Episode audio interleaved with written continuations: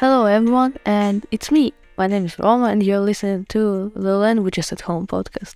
In our previous podcast, we promised that we'll do another one in which I'll tell you about some useful vocabulary that we used, or probably you haven't this word's location, or just to remind you what uh, these words mean. That's the first reason we decided to make this podcast. The second reason uh, is probably to discuss the mistakes we made in our intro episode, which were caused by sort of an improvisation kind of podcast and our big, big break. So let's start with the mistakes, I guess. The first mistake I noticed while we're listening was the phrase, Have you any questions for me? That's not right. Instead, you should say something like, Do you have any questions for me? So you should add do because of the present simple rules. Let me explain this too. So we usually use present simple when we talk about some regular actions or something that's happening right now. So to ask a question or to make a negative sentence, we use do or does, depending on the person, as you should use do with you, we, they, and I. And you should use does with others like he, she, and it. Let's look on our question. Have you any questions for me? We cannot see the word do here. How would it be right to ask the question? So when you ask a question in present simple, you must put do or does as the first one, then comes the pronoun, and only then you add an asking word like how, why, when, etc. And then comes the other half of the word. So, do you have any questions for me? would be the right variant.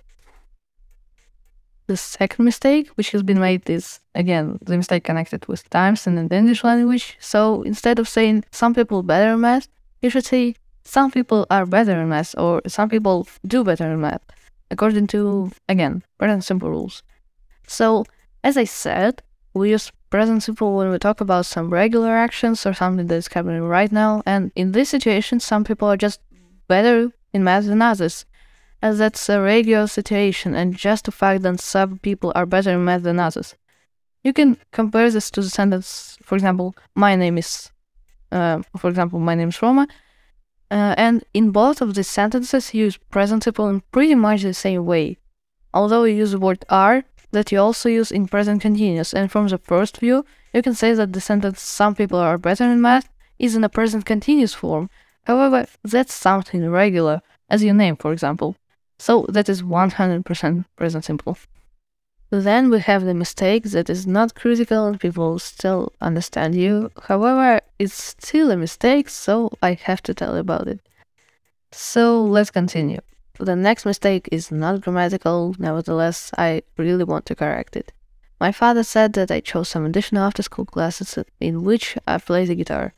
In this sentence, it would be better to say that I chose some additional after school classes in one of which I play the guitar, because there are other classes that I chose, such as chemistry or table tennis or something else. Okay, we finished with the mistakes. There weren't too much of them, however, there were some important ones that I just had to tell you about them.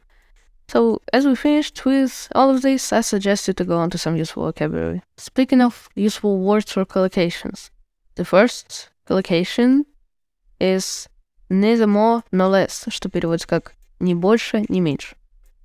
The next one is according to, согласно с, на основании с чем-то. The next one is to acquire, Приобретать, обзавестись чем-то. To suppose – предполагать.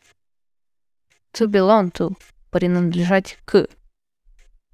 Additional – дополнительные. Я использую это словосочетание additional after school classes.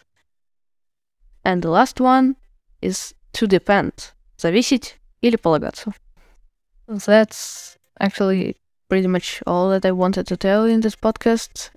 Yeah, I agree that that was a short one. However, me and you, our listeners, can consider it as some sort of an addition to our previous podcast, as they're uh, too much connected and they just can't live without each other. So I found it necessary to record this podcast and tell you everything I told you in it. So, in this podcast, we discussed some mistakes that we made in our previous one and some useful vocabulary. So, Try to repeat it every day.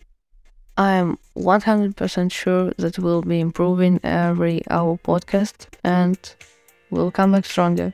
Goodbye.